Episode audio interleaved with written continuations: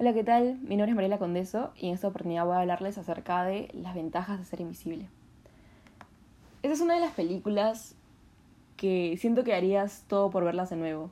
Ese tipo de películas que, que, bueno, también a pesar de haberlas visto muchas veces, siempre que la ves sientes el mismo feeling, el mismo sentimiento y esa misma emoción que te da. No, no es ese sentimiento de que ya sabes lo que va a pasar, sino al contrario, es una película que siempre termina cumpliendo su cometido. Y es que le tengo mucho cariño a esta película, es una de mis favoritas y siento que es una muy buena película que está muy bien hecha por todo el conjunto de elementos que utiliza.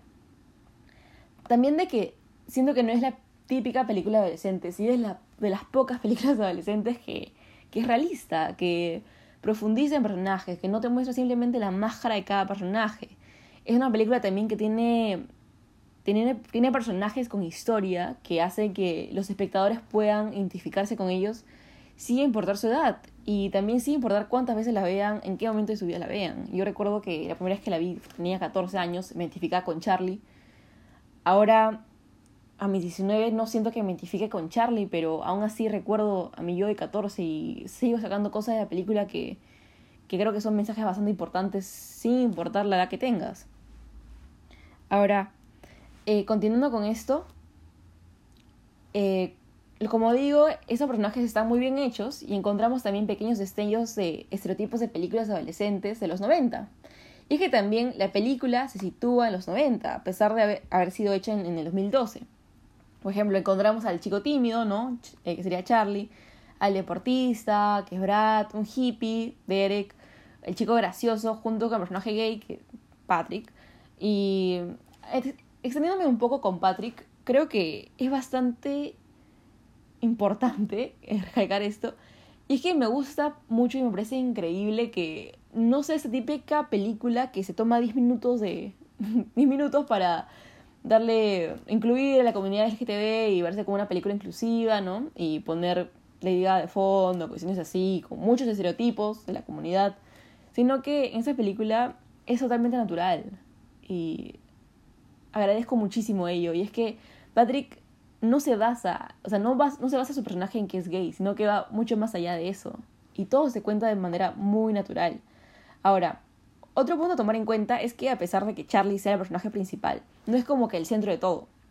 Podemos ver, el, podemos profundizar en las historias de cada uno de los personajes, ¿no? Normalmente en las películas adolescentes todo recae, todo depende del personaje principal. En esa película no es así.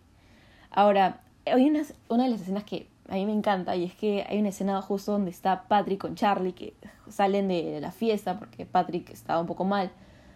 Bueno, estaba mal a pesar de que él no lo demostraba y le dice a Charlie para irse. Acá se ve justo un pleno conjunto y se escucha solo la voz de, de Patrick contando la historia cuando entró el papá de Brad y los encontró juntos. Termina en lágrimas y justo después de haberle robado un beso a Charlie. Posteriormente vemos a Patrick en un plano busto, con un lente teleobjetivo, dándole total importancia a las expresiones de Patrick, y se incrementa aún más esto cuando se escucha a Charlie con una voz en off describiendo en tercera persona a Patrick.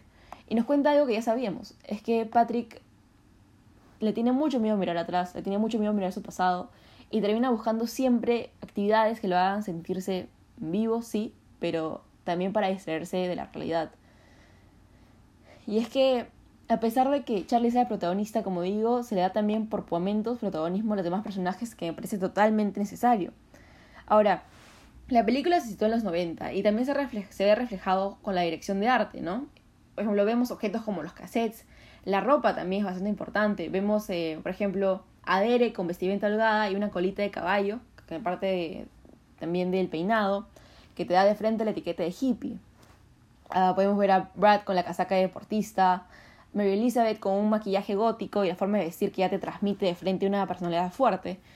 Y aparte que en la parte de la edición y los colores utilizados también te da este aspecto de antiguo, vintage dentro de la película, ¿no? Que es justo que se sitúa en los 90. Entonces todo va acorde. Ahora, por otro lado, el mensaje de la película se ve en todo momento. Y es que habrán muchas opiniones con respecto al mensaje principal y la mayoría dice que el mensaje principal es mirar hacia adelante. Yo no creo que sea así. Siento que el mensaje realmente es es necesario mirar atrás para poder empezar a mirar adelante. Y es que la importancia que se da al mirar atrás y la importancia que se da al pasado se refleja a lo largo de toda la película, comenzando por el hecho que se sitúa uno de los noventas, la tipografía que usa, la banda sonora, eh, cómo se dan las tomas. La cámara en muchos momentos de la película, desde el comienzo, la cámara mira hacia atrás, y es que hace alusión al pasado, la, la narración también va de la mano. Como vemos las historias, o sea, las historias de cada uno de los personajes, por ejemplo, de Sam, que es alguien que no se valora porque fue abusada desde pequeña. Entonces todo trata de cómo los personajes son y la razón de ser debido a su pasado, debido a su historia de cada uno. Ahora, justo sobre la banda sonora, reconocida por Bowie, eh, The Smiths, New Order, encaja perfecto. Se encuentra tanto música digética como extradigética, pero resaltando la digética, que siento que es más importante de la película, es que justo va de la mano con el uso de los cassettes y también la escena del baile de promoción. Siento también que es empática, aunque no fuera tan literal, ya que transmite mucho, transmite mucho estas melodías. Por ejemplo, A Sleep es una canción que es bastante nostálgica, es también podría decirse triste y la vemos bastante en planos donde se ve Charlie, que es una persona que tiene bastante nostalgia justo por el pasado. Ahora, definitivamente la escena final del túnel es, es la, la icónica de la película. Esta voz en off de Charlie y un movimiento de cámara en seguimiento de los personajes en el carro posiblemente hecho con un Steadicam para disminuir el movimiento de la cámara y aumentar la fluidez de la imagen, aumentando el hecho de que la iluminación es, es difusa, a pesar de estar en un túnel, ¿no? normalmente se diría que es dura, pero no es difusa. También una clave alta, no solamente en esa escena, sino a lo largo de la película, que te da también información acerca del ambiente. E incluso la composición en esa escena con las líneas de fuga, que también un significado grande hacia, hacia lo que es el destino. Siendo que todo en esta escena es perfecto. Y es que esta combinación hace que te erice la piel. Y aún más con Heroes de David Bowie de fondo. Siendo también empática y diegética es, es el punto de conexión máximo. Siento que el, el monólogo también, a ver, para citarlo también rápidamente, este dice, no sé si tendré tiempo para escribir más cartas, porque podría estar demasiado ocupado intentando integrarme. Así que si esta acaba siendo mi última carta, Quiero que sepas que me encontraba mal cuando entré al instituto y tú me ayudaste. Aún no, aún no supieras de qué hablaba ni conocía a nadie que le hubiera pasado lo mismo. Hiciste que no me sintiera solo. Sé que algunas personas dicen que estas cosas no pasan y que hay personas que olvidan lo que es tener 16 en cuanto cumplen los 17. Y sé que algún día todo eso se volverá anécdotas y que nuestras fotos se volverán viejos recuerdos y que todos nos convertiremos en padres o madres de alguien. Pero ahora mismo en estos momentos no son anécdotas, esto está pasando. Estoy aquí y la estoy mirando porque es preciosa. Puedo verlo. En ese instante te das cuenta que no eres una historia triste, estás vivo. Te pones de pie, ves las luces sobre los edificios y todo lo que hace que te asombres. Escuchas aquella canción en el coche con las personas que más quieres en el mundo. En ese instante sientes que somos infinitos. Es que creo que ese monólogo es perfecto. Y es que ni siquiera Charlie habla de sí mismo, habla, habla de todos, creo yo. Hace que conectes totalmente con el, con el mensaje que te está dando. Ahora, también es bastante importante recalcar que en esta parte la cámara por primera vez mira hacia adelante. Y es que Charlie ha superado su pasado, ha podido dejar eh, todos los traumas que ha tenido, por ejemplo, el abuso sexual de parte de su tía.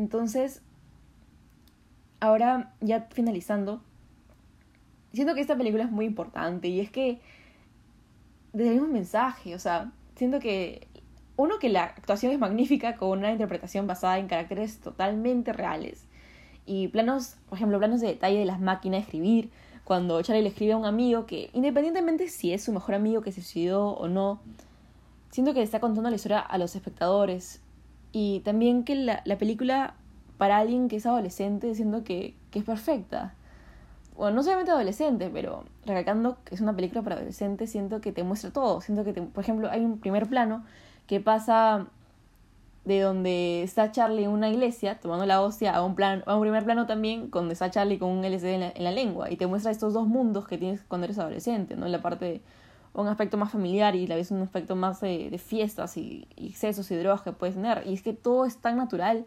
nada esforzado y todo sigue siendo totalmente realista, ¿no? A pesar que es una película.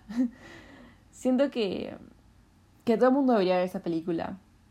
Y es que siempre vas a terminar de verla y, y vas a sentir esta emoción y estas ganas de salir de tu casa y, irte a, escuchar música a todo volumen mientras que estás en un carro abajo de un túnel, pasando y sentir todo el aire en tu cara. Y más allá de eso también sientes la necesidad de vivir, sientes esa importancia de, de estar presente, creo yo, porque a veces cuando eres adolescente no te das cuenta de eso, te das, te, a veces te sumerges en lo que es el pasado y te olvidas muchas veces de lo que es vivir, te, das mucho, te olvidas muchas veces que, que estás presente. Entonces también siento que la película da mucha importancia a eso, ¿no? Al hecho de, de vivir, justo de la necesidad también de mirar atrás para ir hacia el presente, ir hacia un futuro. Finalmente, como digo, recomiendo mucho esta película y definitivamente está en mi lista de favoritos. Gracias.